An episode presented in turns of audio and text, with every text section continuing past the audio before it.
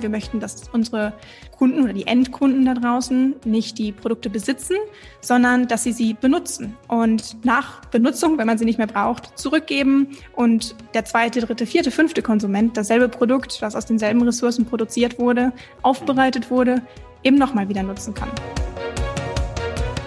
Herzlich willkommen zum Podcast Das kommt aus Bielefeld. Mein Name ist Michael Lorenz und ich begrüße heute Viktoria Erdbrügger hier in der heutigen Podcast-Folge. Ähm, sie ist Gründerin von einem Bielefelder Startup. Aber bevor ich mich jetzt darum winde, was sie äh, genau macht und wo sie herkommt, starten wir mit unserer üblichen äh, Intro. Ähm, wir machen das ja immer so, Victoria. Ich stelle sechs äh, Fragen und äh, du versuchst kurz und knapp drauf zu antworten. Geboren und aufgewachsen bin ich in? Geboren und aufgewachsen bin ich in Bünde, also gar nicht so weit weg von Bielefeld, direkt nebenan. Und mit 18 hat es mich dann in die große weite Welt erstmal nach Hamburg verschlagen und mhm. in den kommenden Monaten und Jahren, äh, in den letzten neun Jahren, um genau zu sein, in neun verschiedenen Städten in ganz Deutschland und der ganzen Welt gelebt und gearbeitet. Da kann man schon von Globetrotter und einer ähm, echten Erfahrung sprechen äh, in dem Alter. Ja. Okay. Ich habe eine abgeschlossene Ausbildung beziehungsweise Studium als? Ich habe meinen Bachelor in Wirtschaftspsychologie gemacht und danach einen Master ganz klassisch in BWL mit den Schwerpunkten im Marketing und Innovation Management. Mhm. Okay, kommen wir vielleicht auch noch drauf zu sprechen. Ähm, heute bin ich beruflich. Ich bin Mitgeschäftsführerin des Software-Startups Circuly und ähm, damit ermöglichen wir Unternehmen, ihre Produkte über E-Commerce auch zu vermieten, statt nur zu verkaufen. Davon wird ja auf jeden Fall noch die Rede sein. Für den Moment passt das natürlich. Als äh, Bielefelder, als Bielefelderin äh, sollte man mindestens einmal da sollte man mindestens einmal in der Founders Foundation vorbeigeschaut haben, würde ich sagen. Unser Startup Circle kommt auch ursprünglich aus der Founders Foundation und ich glaube, das ist eine super Location, um sich inspirieren zu lassen von den ganzen Startups dort, mhm. wie die Wirtschaft von morgen vielleicht aussehen könnte. Mhm. Ja, und ganz nebenbei ist natürlich eine super äh, Event-Location ähm, mhm. und echt, ich bin auch immer äh, gerne da. Ist ja allein der äh, Bereich unten ist ja schon unglaublich gemütlich, schon sehr schön, genau. Ähm, kann ich total nachvollziehen, kann ich auch nur, kann ich nur empfehlen. Äh, mit diesem Bielefelder, mit dieser Bielefelderin möchte ich gern einmal essen gehen oder mir eine Lieferung nach Hause schicken lassen. Heute wäre es wahrscheinlich eher die Lieferung, das stimmt. Das ist ähm, eher persönlich und zwar mit der Anna-Katharina Pelzel. Ähm, sie ist gebürtige Bielefelderin ähm, und ich habe sie über eine Freundin aus Hamburg in München kennengelernt. Äh, so klein ist die Welt dann doch. Und für mich eine der inspirierendsten Personen und ich habe sie leider schon sehr, sehr lange nicht mehr gesehen, auch aufgrund der Corona-Situation. Mhm. Und würde mich freuen, wenn wir das nochmal wieder nachholen. Okay, cool. Vielleicht hörst du die Folge oder du wirst sie vielleicht äh, drauf ja. Ähm, dein Name ist gefallen. Genau. Sehr gut. Wenn ich für einen Tag Bielefelder Bürgermeister, Bürgermeisterin wäre, dann würde ich. Dann würde ich wahrscheinlich versuchen, Menschen zu verbinden, auch trotz der heutigen Situation oder vielleicht gerade wegen der Corona-Situation. Ähm, ich bin der Meinung, dass immer tolle Ideen und Inspirationen entstehen, wenn man Menschen zusammenbringt, die eigentlich vielleicht nicht so viel miteinander zu tun haben, irgendwie aus anderen Bereichen kommen oder ja, in anderen Berufen tätig sind. Und das ist tatsächlich auch was, was ich selber ein bisschen vermisse und ähm, mhm. was, glaube ich, auf so einer regionalen Ebene auch richtig, richtig gut funktionieren könnte. Ob das dann so virtuelle Networking, Speed Dates sind oder so. Einfach wieder, ja, dass man ein bisschen träumen kann, was Neues schaffen kann und was Neues anstoßen kann. Das ähm, wäre, glaube ich, auf meiner Agenda für den Tag. Das wäre für einen Tag ziemlich sportlich, aber ähm, mhm. ich finde schön, was du sagst. Ähm, finde ich echt sehr, sehr gut und erstrebenswert natürlich. Okay, cool. Jetzt haben wir doch das eine oder andere von dir schon gelernt in der Kürze der Zeit. Gibt es noch irgendwas, was du gern teilen würdest, bevor wir jetzt wahrscheinlich eher über dein äh, oder euer Startup äh, sprechen? Gibt es noch irgendwas, was man über Victoria wissen muss? ja, also Fun Fact am Rande war, glaube ich, die, die neun Jahre in den letzten neun Jahren habe ich in neun Städten gelebt. Mhm, mhm. ähm, eine andere Sache ist aber auch, dass ich nach meinem Master schon relativ viele äh, Arbeitserfahrungen sammeln konnte, trotz meiner jungen Jahre.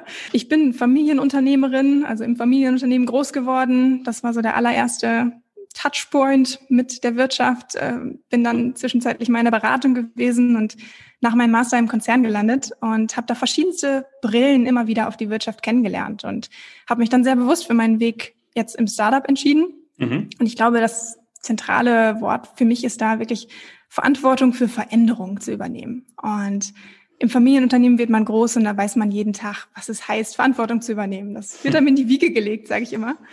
Und im Studium wurde mir dann bewusst, wenn man sich oder als ich mich ein bisschen mehr mit den ganzen wirtschaftlichen Trends auseinandergesetzt habe, wie doll ich dafür brenne, dass es Veränderungen gibt und Veränderungen voranzutreiben.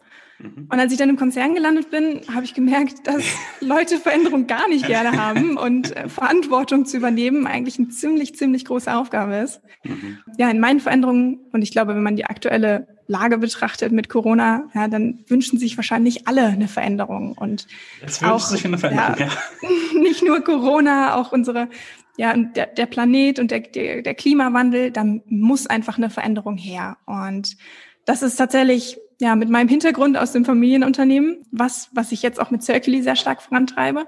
Ich weiß aus meinem Hintergrund, dass man nicht einfach mit der grünen Flagge wehen kann und sagen, hey, jetzt sag doch mal nachhaltig, naja. sondern man muss eben auch diesen wirtschaftlichen Aspekt mit reinbringen. Und ja, mhm. mit der ganzen Erfahrung, die ich gemacht habe, bündeln wir das mit Circuli und wollen mhm. eigentlich jetzt den wirtschaftlichen Aspekt und diesen Nachhaltigkeitsaspekt zusammenbringen und zeigen, dass auch beides Hand in Hand gehen kann. Mhm. Bevor wir da richtig einsteigen, weil äh, da wollen wir auf jeden Fall drüber sprechen, mich interessiert nochmal, du hast gerade gesagt, du hast dich so bewusst für Startup jetzt äh, entschieden. Ist ja auch ein cooler Weg. Also ich habe damals auch immer noch eine Chance gehabt äh, zu gründen, also damals vor fünf Jahren ungefähr. Und dann dachte ich auch, also wenn jetzt dann wahrscheinlich nicht mehr in deinem Leben und fand es total äh, spannend und aufregend, ähm, weil es wirklich komplett anders ist als vorher. Bei mir war es auch so die klassische Konzernkarriere. Ähm, was würdest du denn jetzt voraussichtlich machen, wenn du jetzt nicht bei äh, Circuli wärst? Oh, das ist eine gute Frage. ähm, ich habe, äh, bevor ich Circuli gestartet habe, wie gesagt, war ich im Konzern tätig und habe da tatsächlich nach einigen Jahren einfach gekündigt, weil ich gesagt habe, das mhm. ist nichts für mich. Ah, mhm. ja, mir passiert da zu wenig Veränderungen, mir wird da zu wenig Verantwortung übernommen, ich will Dinge vorantreiben und verändern und das kann ich dort einfach nicht. Mhm. Hab gekündigt, bin ins kalte Wasser gesprungen, wie das dann so ist und bin durch Zufall an die Founders Foundation geraten. Um, ähm, und habe da erst so eine Startup School mitgemacht, ja, wo ich sage immer, da wird einem beigebracht, wie man ein Startup gründet, mal ganz flach. Ja. Und das hat mich super, super inspiriert. Ich bin da mit einer Idee gestartet. Da ging es ums Teilen von Powerbanks, also diesen mhm. mobilen Akkus für Handys. Ja. ja, was einem dabei gebracht wurde in der Startup School ist, Business-Ideen zu validieren. Erstmal zu gucken, macht das überhaupt Sinn? Ja, gibt es dafür einen mhm. Markt? Gibt es dafür Kunden? Kann man damit Geld verdienen und skalieren? Mhm. Und was wir da rausgefunden haben, mit, also ich mit meinem Team zusammen, ist, dass das nicht geht mit der Idee. Ah, wir haben da verschiedenste Businessmodelle ausprobiert, ging alles nicht. Haben wir gesagt, okay, ja.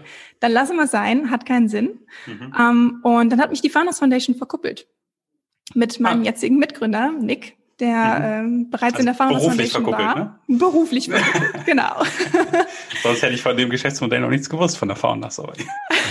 Nein, tatsächlich beruflich verkuppelt. Ja. Und ähm, ja, mich da einfach in ein Netzwerk reingeholt, aus dem ich jetzt auf gar keinen Fall mehr raus will, weil es mich einfach mhm. sehr inspiriert. Mhm. Ähm, ja, und letztendlich zu dem gebracht hat, wo, wo ich jetzt mit Nick gemeinsam und Circle stehe. Mhm. Und ich glaube, da will ich gar nicht drüber nachdenken, was wäre wenn, weil es ist mhm. alles genauso richtig, wie es ist. Ja, das ist ja auch ähm, eine super Einstellung dazu. Und spricht ja auch nochmal dafür, ähm, dass du total äh, zufrieden bist und so klingt es ja auch mit dem, was du jetzt machst. Und genau da würde ich jetzt natürlich gerne mit dir einsteigen. Der Nick äh, hatte anscheinend die, ähm, die ursprüngliche Idee. Ihr wurde dann zusammengebracht was genau macht ihr jetzt? Also du hast eben schon von Nachhaltigkeit gesprochen, du hast von grüner Fahne gesprochen und am besten in Kombination mit Wirtschaftlichkeit. Aber was ist jetzt, was ist Circuli? Genau, Circuli ist ein Unternehmen, ein Softwareunternehmen, was es anderen Unternehmen, die im Retail-Bereich unterwegs sind, ermöglicht, ihre Produkte über E-Commerce-Shops auch zu vermieten, statt nur zu verkaufen. Also mhm. die Idee, wie du sagtest, kommt ganz klassisch von meinem Mitgründer Nick. Ähm, er hatte nämlich vor Circly ein, ein anderes Startup. Er kommt selbst aus dem E-Commerce-Bereich und war im Baby-Produkte-Handel tätig und ähm, hat dann irgendwann gesagt, hey, ich miete oder ich, ich kaufe mir jetzt selbst einfach mal ein paar Kinderwagen und mhm. fange an, die zu vermieten. Also er hat sich sehr viel mhm. mit der Circular Economy auseinandergesetzt, dem Trend Access over Ownership, also in Deutsch Mieten statt Besitzen. Mhm. Und hat dann gesagt, ich mache es einfach mal. Und äh, als ich ihn kennengelernt habe, war er gerade an dem Punkt, da hat er sich selbst ein bisschen was zusammengebaut, weil er mit normalen Shop-Systemen sehr schnell an die Grenzen gestoßen ist. Mhm. Und dann sind Unternehmen auf ihn zugekommen und haben gesagt, ey Nick, was du da baust, genau das brauchen wir auch, weil wir kriegen es über unseren Online-Shop nämlich auch nicht hin, die Produkte zu vermieten. Okay. Mhm. Weil was passiert denn überhaupt, wenn die zurückkommen? Ne? Und wie mhm. kriege ich das hin, dass die Kunden monatlich bezahlen, etc. Mhm. Ist ja viel aufwendiger Prozess als einfach nur zu verkaufen. Ne? Also genau. natürlich ist es eine, die viel schönere Idee zu sagen, äh, lass uns das doch teilen. Das meiste von dem brauchst du ja gar nicht jeden Tag oder nicht für einen langen Zeitraum. Ne? Genau, ja. Und äh, ja, dann haben Nick und ich gesagt, hey, weißt du was, dann machen wir einfach eine, eine Software draus. Also gar kein Produkt selbst, mhm. sondern eine Software, mhm. die es so vielen Unternehmen wie möglich ermöglicht, ihre Produkte eben auch zu vermieten, statt nur zu verkaufen. Und bei ja. dem ganzen prozessualen Thema von wirklich, der Kunde ist im Online-Shop, was macht er da? Und mhm. bis hin zu, das Produkt ist jetzt beim Kunden und es kommt bald wieder zurück. Was passiert da eigentlich? Mhm. Und, und äh, ja. Darf ich es mir ähm, jetzt wirklich so platt vorstellen? Ähm, jetzt gehe ich in den Shop für, nehmen wir ruhig wieder Kinderprodukte. So passt jetzt aber bei mir auch ganz gut. Und dann habe ich jetzt ähm, neben dem, sag mal, eher typischen Verlauf von in den Warenkorb packen, habe ich jetzt noch ein etwas in den Verleihkorb packen, so nenne ich das jetzt mal. Also es ist wirklich so, ihr bietet dann einen, einfach einen zusätzlichen Weg ähm, in dem Einkaufsprozess an oder wie ist es? Du bist schon auf der richtigen Spur, tatsächlich. okay. ähm, du kannst dir das vorstellen, wie wenn du jetzt in einen äh, Online-Shop für irgendwelche Kinderprodukte gehst, ja, auf ein Produkt draufklickst, was dich interessiert, mhm. dann ist da, wie du gerade sagtest, der Knopf mit ähm, jetzt kaufen normalerweise. Mhm. mhm. Und was wir mit Circuli machen, ist, wir packen da einfach einen zweiten Knopf drunter, wenn du so willst, wo dann drauf steht, jetzt mieten. Und mhm. das ermöglicht halt eben dieses Produkt sowohl zu kaufen als auch zu mieten, je nachdem, was der Kunde eben möchte. Mhm. Und diese beiden Produkte, ganz egal, ob ich jetzt ein Produkt kaufe und das andere miete, landen aber im selben Warenkorb. Und der okay. Endkunde muss nur einmal auschecken und hat dann eben, sage ich mal, die gleiche Customer Experience, ähm, mhm. als würde er ein Produkt kaufen, obwohl mhm. er eins kauft und eins mietet. Okay, und geht eure Software ist es ja, wie man gesagt ist ja noch oder ist kein Produkt ganz bewusst. Also wie weit geht das? Ähm, beschäftigt sich das auch wirklich auch mit diesem kompletten Handling von, oh, jetzt kommt es zurück, äh, wie packen wir es jetzt wieder in Warenbestand rein? Ähm, also es ist ja wirklich, es klingt jetzt so leicht, so nach dem Motto, eigentlich, man sieht nur einen Knopf als Benutzer, aber da steckt ja unglaublich viel hinter, ne? Ganz genau, ja. Und ich glaube, gerade dieser Prozess, den du gerade beschrieben hast, das ist das Einzigartige und Besondere bei so einem Mietmodell, was mhm. eben normale Shops und Shopsysteme nicht abdecken können. Und genau da springen wir ein mit Circuli und sagen, ja, das Produkt zum Kunden zu kriegen, das ist relativ einfach, aber dann, wenn das Produkt irgendwann wiederkommt, ne, dann mhm. läuten alle Alarmglocken und man denkt, oh Gott, was mache ich dann jetzt? Mhm. Und genau da unterstützen wir eben auch prozessual, ähm, begleiten dieses ganze Return Handling, also das Verarbeiten der Retouren. Das machen unsere Kunden entweder in-house oder mit ähm, Third Parties, also mit anderen Dienstleistungsunternehmen. Und das machen wir prozessual, bilden wir das in unserem Backend ab und können da zum Beispiel notieren, was repariert wurde an dem Produkt, wie viele mhm. Kosten da entstanden sind. Äh, und mhm. letztendlich, wie du sagst, kann man dann auch wieder im Warenbestand eine, eine Plus eins machen, weil es ist jetzt mhm. zurück und es kann wieder mhm. erneut vermietet werden. Okay, sofern es dann heile ist und äh, sowas muss man wahrscheinlich auch alles äh, einmal genau. äh, checken, dass es dann auch alles passt. Ne? Mhm. Genau, ja. Sonst hast du ja auch noch das Thema, okay, jetzt muss ich wieder an den, der das zuletzt verliehen hat, äh, wie regelt man das jetzt mit dem und so. Also das ist schon, ist ja schon ein bisschen aufwendiger, ähm, aber die Idee hinter, dahinter finde ich, ist es äh, ja wert, klingt jetzt fast zu negativ, sondern ich finde, das sollte auch wirklich der, der Weg sein. Schöne Geschichte. Kann man schon ähm, sagen oder sind eure Erfahrungen schon so weit, dass ähm, ihr jetzt merkt, ah, okay, für, für die Art von Produkte funktioniert das jetzt besonders gut oder das lohnt sich erst ab für einen Shopbetreiber erst ab der, ab so einem Volumen? Ja, also tatsächlich haben wir uns, bevor wir überhaupt angefangen sind, Circular Software zu bauen, ähm, sehr stark mit dem Konzept und der Idee dahinter auseinandergesetzt. Wie gesagt, das hatten wir auch in der Founders Foundation so mitgekriegt. Und äh, bevor wir das die Software gebaut haben, erstmal mit Unternehmen gesprochen, die mhm. entweder schon in so ein Mietmodell haben oder ähm, eben daran interessiert sind, so ein Mietmodell einzuführen und jetzt mhm. gerade mhm. einfach nur abverkaufen. Mhm. Und da haben wir dann eine Hypothese aufgestellt, um zu gucken, okay, wer ist denn überhaupt der richtige Kunde für uns? Ja? Wo macht ja. es Sinn, Produkte zu vermieten statt zu verkaufen? Und da haben wir eigentlich drei Kategorien ins Auge gefasst. Das eine sind Produkte, die man nur für sehr kurze Zeit braucht. Ja, das beste Beispiel, mhm. hast du gerade gesagt, ist, glaube ich, der Kinderwagen. So ein Kind wächst halt mal irre schnell wahrscheinlich. Ich kenne mich selbst nicht damit aus, aber ja, irgendwann ist dann mhm. der Kinderwagen fällig, wo das Kind nur drin liegt. Dann kannst du ein bisschen mhm. sitzen, ja, und was macht man im Zweifel damit, wenn man nicht mehr braucht? Entweder landet er erst im Keller und verstaubt oder muss ja aufwendig auf eBay Kleinanzeigen verkauft werden oder was das auch immer. Das ist der Weg, ja. Genau. Eins und also, ist es. ja, eine große Produktkategorie. Sachen, die man nur kurz braucht. Ne? Eine zweite Kategorie sind Produkte, die sehr teuer sind. Ähm, also ein Beispiel ist zum Beispiel Möbel. Ja, gerade jetzt im Homeoffice, wenn man mal drüber nachdenkt, ich gucke hier auch gerade auf den Monitor, der ist gemietet, ja, weil mhm. ich brauche ihn nur für kurze Zeit und er ist teuer.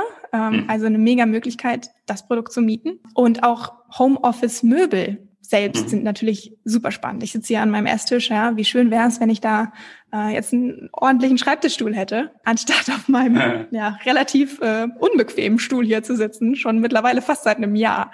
Mhm. Ja, und die, die dritte Kategorie an Produkten sind Produkte, die sehr serviceintensiv sind. Mein Lieblingsbeispiel okay. ist da immer so ein Husqvarna Mähroboter. Mhm. Ähm, falls ihr die kennt oder falls du die kennst, oder ja, die Dinger, die, die kosten Heidengeld in der Anschaffung, sind sehr, sehr serviceintensiv, also müssen zweimal im Jahr geserviced werden. Und das bietet natürlich eine, eine super Möglichkeit für Unternehmen, das auch zu monetarisieren. Ja, diesen Service mhm. direkt mit ein, einzubinden in die monatliche Gebühr zum Beispiel und dem Kunden vor ja, sonderlichen Ausgaben oder überraschenden Ausgaben zu schützen, weil ah, da muss doch noch mal ein drittes Mal im Jahr der Techniker kommen. Nee, mhm. ist nicht, weil alles ist abgedeckt. Und das sind so die Bereiche, wo wir sehr, sehr großes Potenzial sehen in den verschiedenen Produktkategorien. Mhm.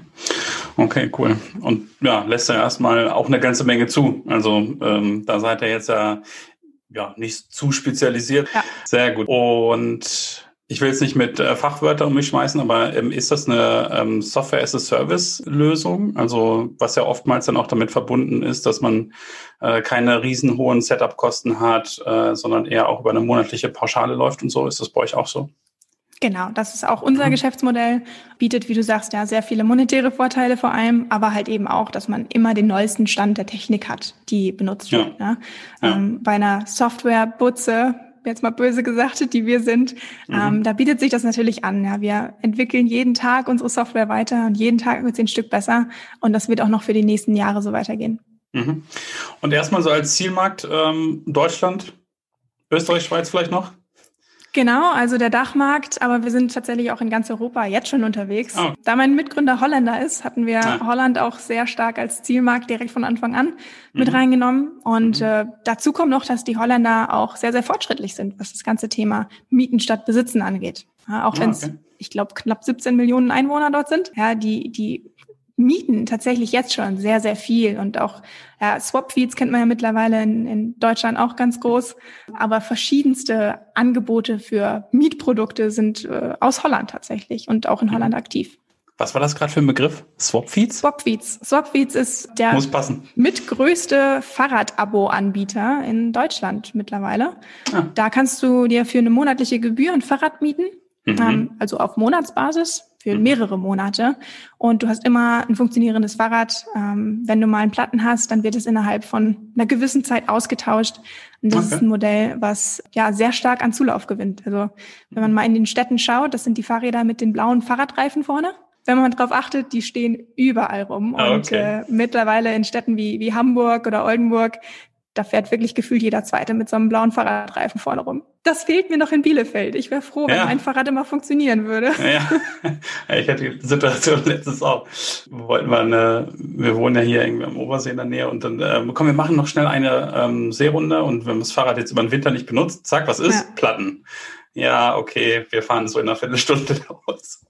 Ja, aber okay, cool, habe ich verstanden. Ähm, und an dich, lieber Hörer, gerichtet, liebe Hörerin, die Swap-Feeds äh, werden wir auch mit in die Shownotes packen. Genau natürlich, wie wenn du jetzt direkt nochmal auf die äh, Webseite von Circuli gucken willst. Ähm, ich muss nämlich auch zugeben, ich hatte eben auch nochmal Probleme, das genau richtig einzugeben. Deswegen äh, sollte es dir auch so gehen, Hörer, lieber Hörer, dann klick einfach in die Shownotes und du landest auf der Webseite von Circuli. Du hast jetzt gerade das ähm, Thema Länder schon angeschnitten, da wollte ich mit dir auch noch äh, drauf zu sprechen kommen. Mein Eindruck ist, in Deutschland legen wir noch sehr viel Wert auf Besitz und Eigentum und das ist äh, meins und so. Ähm, jetzt kommt ja zum Glück, finde ich zum Glück, mit den äh, jetzt jungen Generationen äh, so dieses äh, Thema Nachhaltigkeit und auch so dieses Thema Teilen und boah, wann ist das her? Bestimmt auch wieder 10, 15 Jahre und darf es jetzt auch schon her sein, dass man auf die Idee gekommen ist, man, man teilt auch mal ein Auto. Ne? Mhm. Ähm, so, das war für mich so mit einer der Anfänge, wo ich das überhaupt mal so äh, bewusst wahrgenommen habe. Ist das jetzt nur so ein ähm, subjektiver Eindruck von mir oder würdest du sagen, da ist Deutschland tatsächlich noch nicht ganz so weit vorne? Ja, tatsächlich haben wir das am Anfang auch gedacht. Das war auch wieder eine Hypothese, die wir aufgestellt haben und einfach mal so ein bisschen recherchiert haben. Ja. Die Zahlen und der Markt sagt aber tatsächlich was anderes. Ähm, hm. Wir haben also erstmal in den letzten Jahren wie ich gerade schon ansprach, bei Swapfeeds zum Beispiel oder auch Unternehmen in Deutschland wie, wie Grover ähm, oder diversen Auto-Abos oder ja zu Corona jetzt auch das Mieten von Homeoffice-Möbeln, mhm. sieht man immer mehr, dass diese Angebote stark wachsen. Und äh, okay. wenn man jetzt mhm. das Beispiel von Grover nimmt, äh, da gibt es Zahlen zu im Internet, wo die 20 Prozent Monat für Monat wachsen. Ach, und das ist eine Nachfrage oder eine Steigerung der Nachfrage in den letzten Monaten und Jahren, die natürlich immens ist. Und das innerhalb Deutschlands. Ja, würde ähm, ich für mein Unternehmen auch gerne nehmen. Ja, das würde ich auch ich denken. Okay. Also monatlich ist okay, ja. Ja, das ist stark. Genau. Und ich glaube, das beweist so ein bisschen, dass der Markt natürlich sehr, sehr am Anfang ist, aber dementsprechend auch mit einem riesengroßen Wachstumspotenzial abgedeckt ist. Mhm. Wir haben außerdem dazu letztes Jahr im, im Sommer auch noch eine Studie durchgeführt Okay. Haben äh, tausend äh, Leute befragt und wollten selber mal wissen, wie ist denn dieses, ja, die Akzeptanz von Langzeit- oder mittelfristigen Mietmodellen überhaupt in mhm. Deutschland. Mhm. Und da haben wir herausgefunden, dass 25 Prozent der Befragten ähm, tatsächlich schon mal Produkte länger oder mittelfristig gemietet haben. Ja, mhm. es waren verschiedenste Produkte, meistens Elektronik tatsächlich. Und dass 91 Prozent das auch wieder tun würden. Also, dass die okay. Erfahrung damit so gut ist, ja. Mhm. Die, die Gründe dafür waren zum Beispiel, dass es deutlich günstiger ist, dass man es nur für bestimmte Zeit braucht mhm. und ähm, dass man es zum Beispiel auch einfach nur ausprobieren wollte. Also es gibt wieder sehr, sehr viele Chancen da auch für Unternehmen in dem Bereich, sich breit zu machen. Ja, wenn mhm. man überlegt, ein zusätzliches Angebot zu schaffen, ja, für teure Produkte, damit man neue Kundengruppen angehen kann, die das vielleicht einfach so nicht kaufen würden, weil es zu teuer ist, aber noch mit sich am Hadern sind. Ja, zum Ausprobieren, Mieten, mega. Dazu haben wir auch noch abgefragt, also wie viele Leute schon mal von so einem Mietmodell gehört haben, wie mhm. die Awareness ist über so ein Mietmodell. Und da haben wir herausgefunden, dass es mittlerweile 80 Prozent sind. Also 80 Prozent der Befragten von den 1000 Leuten haben von so einem Mietmodell schon mal gehört in Deutschland. Mhm. Und das ist tatsächlich mehr als das Doppelte wie noch vor drei Jahren, laut einer Statista-Umfrage. Also ich glaube, da tut sich eine Menge. Nicht nur in Deutschland, mhm. sondern auch international. Wie gesagt, Holland, mhm. äh, glaube ich, einer der vorreitenden Märkte in Europa. Mhm. Tatsächlich außerhalb Europas auch Australien. Das finde ich sehr spannend. Da sind so mhm. Mietmodelle auch relativ weit verbreitet. Und okay. das nutzen auch große Marken wie, wie Maxi Cosi zum Beispiel als Testballons, um zu mhm. testen, wie so Subscription Models oder Mietmodelle, Abo-Modelle mhm. äh, beim Endkunden ankommen. Ja, spannend. Also ich bin gerade total überrascht von den von den Zahlen. Freut mich total, ähm, weil da muss ich echt zugeben, ich habe äh, tatsächlich ein anderes Bild, aber es ist gut, dass das dann äh, meine subjektive Wahrnehmung ist. Klingt nach einem guten Trend. Auf jeden Fall, ja.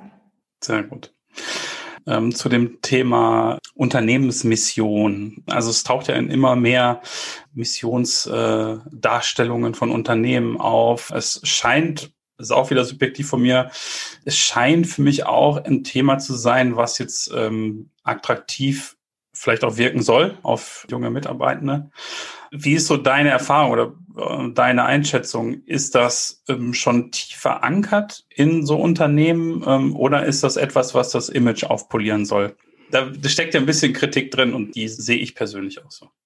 Ja, also ich glaube, das ist auch ein Thema, was in den letzten Jahren sehr, sehr groß geworden ist. Meiner Meinung nach zu Recht. Ähm, in den Unternehmen, in denen ich bislang gearbeitet habe, gab es meiner Meinung nach keine wirklich handfeste Mission oder Vision, ähm, okay. die mich als Arbeitnehmer überzeugt hat, wirklich 200 Prozent zu geben jeden Tag. Und das hat mich schon wirklich in meine Motivation irgendwo auch gebremst.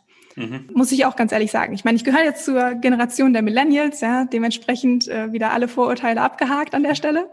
Aber ähm, ich finde es persönlich ein sehr motivierendes Element einer Unternehmenskultur, wenn man sagt, man hat, man ist eine purpose-driven company, sagt man ja auf Englisch so schön. Also man verfolgt wirklich mit dem kompletten Unternehmen eine höhere Mission. Und genau danach haben wir Circly eigentlich auch aufgebaut. Der Name verrät schon so ein bisschen. Also Circularly ist nicht einfach nur so gewählt, sondern eben anlehnt an die Circular Economy, also die Kreislaufwirtschaft. In Deutschland wird das sehr oft gleichgesetzt mit der Abfallwirtschaft, was absolut oh, okay. nur ein mini, mini, minimaler Teil von der Circular Economy ist, mhm. sondern bei der Circular Economy geht es darum, den kompletten Produktionskreislauf zu schießen und Ressourcen zu schonen, ähm, wirklich von der, von der Produktion, von der Verarbeitung her und auch von der Benutzung der Produkte. Ähm, und genau das ist der Bereich, wo Circly aufsetzt. Ja, das Thema, wir möchten, dass unsere Kunden oder die Endkunden da draußen nicht die Produkte besitzen, sondern dass sie sie benutzen und nach Benutzung, wenn man sie nicht mehr braucht, zurückgeben und der zweite, dritte, vierte, fünfte Konsument dasselbe Produkt, das aus denselben Ressourcen produziert wurde, aufbereitet wurde, eben nochmal wieder nutzen kann. Und äh, das, denke ich, ist ein zentrales Element. Und Unsere Vision oder Mission ist da ganz klar, den Konsum der Bevölkerung, jedes einzelnen Menschen auf dem Planeten mehr oder weniger ganz groß gedacht, mhm. nachhaltig zu verändern. Und zwar dahingehend, dass man die Produkte eben benutzt statt besitzt und nachhaltig konsumiert. Cool. Auch, dass ihr das ähm, als so junges Unternehmen schon ähm, wirklich so klar habt. Wir haben tatsächlich jetzt vor einer Woche äh, angefangen, das jetzt auch für unser äh, Unternehmen mal zu definieren. Was ist denn unsere Mission? Was ist denn unsere Vision? Und erstmal festgestellt, das ist nicht einfach mal gerade so hingeschrieben. Nein, das ist, das äh, ist ein schöner Prozess, der uns wahrscheinlich noch ein bisschen begleitet. Aber okay, cool, also umso besser. Und das wäre ja schon fast ein gutes Schlusswort, äh, was du gerade gesagt hast. Aber neben äh, den drei klassischen Fragen, die noch kommen, auf ein Thema möchte ich gerne noch raus. Du hast ja auch gesagt, du kommst aus einer Unternehmerfamilie. Was würdest du sagen? Was sind vielleicht so Eigenschaften, die du einfach von Kindesbeinen auf mitgenommen hast, die dir auch heute helfen? Ja, also eine Sache ist definitiv das Thema Verantwortung. Ähm, mir macht es unglaublich viel Spaß, Verantwortung zu übernehmen. Und ich weiß, dass manchen Menschen das gar nicht gefällt, aber mir tatsächlich sehr.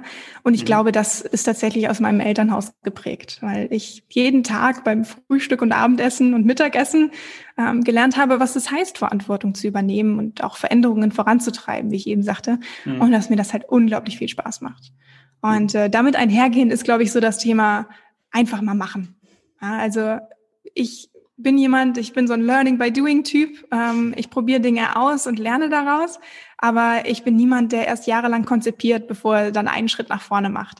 Und mhm. ich glaube, dieses schnelle Agieren auf Stimuli da draußen zu reagieren, aber auch proaktiv zu reagieren, das ist was, mhm. was ich definitiv ähm, gelernt habe oder mitbekommen habe aus meiner Familie. Mhm. Und auch das lösungsorientierte Denken. Also wenn irgendjemand mir einen Stein in den Weg legt, dann finde ich einen Weg drumherum, drüber, mittendurch, das ist mir ganz egal. Ähm, Unterbuddeln. Glaube, genau, einbuddeln, draufspringen, was auch immer. Irgendeinen Weg gibt's da auf jeden Fall. Ja, ja, cool. Ähm, und genau das hilft natürlich jetzt in so einer Wachstumsphase oder mit einem, mit einem Startup, ja. Sehr cool. Und wahrscheinlich gibt's ja bis heute ähm, noch irgendwie Austausch, ne? Klar, auf jeden Austausch Fall. Mit den, also mit den Eltern. Familienunternehmen ist es weiterhin. Ähm, mein Vater hat es an meinen Bruder übergeben, also dementsprechend immer noch in Familienhänden. Mhm. Und äh, ja, die Familie wohnt direkt um die Ecke in Bünde. Dementsprechend mhm. jetzt, wo ich nach Bielefeld gezogen bin vor einem Jahr, ist ja. da auch nochmal wieder ein engeres Verhältnis. Okay. Cool. Und warum in Bielefeld gründen und nicht in Berlin? das ist die Standardfrage, die stellen ja. tatsächlich viele Leute. Ja, blöd. Ähm, ich habe aber mittlerweile eine ganz gute Antwort darauf. Also ah. als erstes heißt es ja immer, Bielefeld gibt's nicht, ne? wenn man sagt, man, man äh, ist in Bielefeld ansässig. Das Schöne an Bielefeld ist aber, glaube ich, dass es äh, klein, aber fein ist, wenn man so sagen will.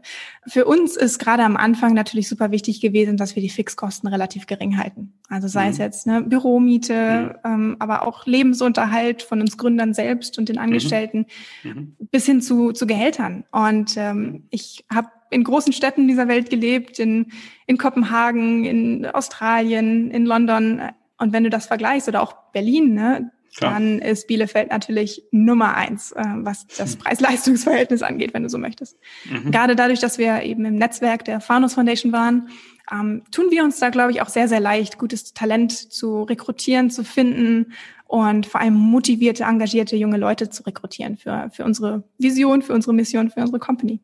Mhm. Ja, macht Sinn. Und als äh, Bielefelder äh, unterschreibe ich das natürlich gerne. Wir haben ja auch ein paar Jahre in München äh, gelebt und haben mich tatsächlich auch die Leute aus Ostwestfalen hier, meine Freunde haben mich gefragt, warum machst du das? Warum kommst du zurück? ja. Du wohnst doch da, wo, da fahren wir jetzt im Urlaub hin. Äh, was, warum gehst du jetzt hier zurück? So, und hat natürlich mehrere Gründe, aber eins ist tatsächlich, ich verwende auch gerne so dieses vom Preis-Leistungssieger. Also vielleicht ist München irgendwie ein Qualitätssieger oder Kopenhagen oder oder mit den ganzen Möglichkeiten. Ähm, aber ja, ähm, summa summarum jetzt auch ehrlich gesagt nicht nur unternehmerisch gedacht, sondern auch persönlich und privat, gerade wenn man auch noch hierher kommt. Ich finde es super cool, wieder hier zu sein. Das stimmt. Jo, jetzt sind wir tatsächlich auf der Zielgeraden. Jetzt kommen noch die drei klassischen äh, Abschlussfragen. Dein Lieblingsrestaurant, Lieblingscafé oder Lieferdienst? genau, oder Lieferdienst. ich bin tatsächlich erst seit einem Jahr in Bielefeld. Dementsprechend ähm, habe ich Bielefeld nur in Corona-Zeiten kennengelernt, mm. mehr oder weniger. Okay. Aber ein Glück für mich. Äh, ich bin absoluter Kaffee-Fan und die Cafés haben ja zum Glück immer noch auf als Takeaway, wenn auch nur. Mhm. Ähm, ist das Café M. Da gibt's für mich den besten Flat White mit Hafermilch. Also, ja, auch mein Favorit. Ja. Yay! Dein äh, Lieblingsort in Bielefeld? Mein Lieblingsort ist eigentlich der Spaziergang oben an der Sparrenburg. Einmal hm. auf dem Hügel da hm. hin und her. Ich wohne da in der Nähe. Dementsprechend ist das immer so mein Nachmittagsspaziergang, wenn dann mal die Sonne rauskommt, mhm. um einmal kurz frische Luft zu schnappen. Ja, super Aussicht, ne? Also wenn man da gute Sicht hat. Ja. ja. Schon sehr, sehr, sehr schön. Dein liebstes Ausflugsziel, vielleicht sieht man es ja von da sogar. Tatsächlich nicht so ganz, muss ich sagen. Wie gesagt, ähm, ich habe Bielefeld nur zu Corona-Zeiten erlebt und dementsprechend fehlte mir so ein bisschen das richtige Bielefeld, Bielefelder Leben, glaube ich. Ich bin sehr verbunden mit dem Wasser. Ähm, als ich mit 18 nach Hamburg gegangen bin, ja, seitdem brauche ich irgendwie das Wasser und das fehlt mir hier ein bisschen. Das nächste Wasser, was ich gefunden habe, ist der Dümmer See. Also dementsprechend ist mein Lieblingsausflugsziel aus Bielefeld tatsächlich der Dümmer See. Das mhm. ist so das nächste, was dem Meer gleicht. Mhm, ja. Sehr gut. Ja, vielen Dank für deine Tipps ähm, und ich hoffe, dass du Bielefeld noch in einem Nicht-Corona-Zustand sehr bald erlebst. Das hoffe ich auch, ja. okay, so jetzt habe ich ganz abschließend äh, habe ich jetzt noch einen Hinweis zu einem Event der Wege. Und zwar ist es äh, das Event Wirtschaft weiterdenken. Was kommt nach Corona? Wird stattfinden am 15.04. 2021 ab 16 Uhr als Livestream. Also man ist auf alles vorbereitet. Die aktuelle Situation ist abgedeckt. Mit dabei sind der Oberbürgermeister Pitt Klausen, Christian Gieselmann, unser Interviewgast aus der letzten Folge. Die Keynote hält Professor Dr. André Reichel und wer darf in der Runde nicht fehlen? Du, Victoria. Du bist auch dabei. Also, ich ähm, mich. weitere Infos äh, auf der äh, Webseite der Wege und werden mit Sicherheit auch nochmal hier im Podcast folgen oder über die Social Media Kanäle der äh, Wirtschaftsförderung Bielefeld oder auch das kommt aus Bielefeld. Soweit der Veranstaltungshinweis und damit sind wir nun wirklich am Ende äh, von dieser Folge. Victoria, ganz vielen Dank für deinen coolen Input und ich wünsche dir und deinem Mitgründer und dem ganzen Team echt alles Gute, weil eure Vision ist wirklich total cool und einfach nur unterstützenswert. Alles Gute. Cool, vielen lieben Dank, hat Spaß gemacht.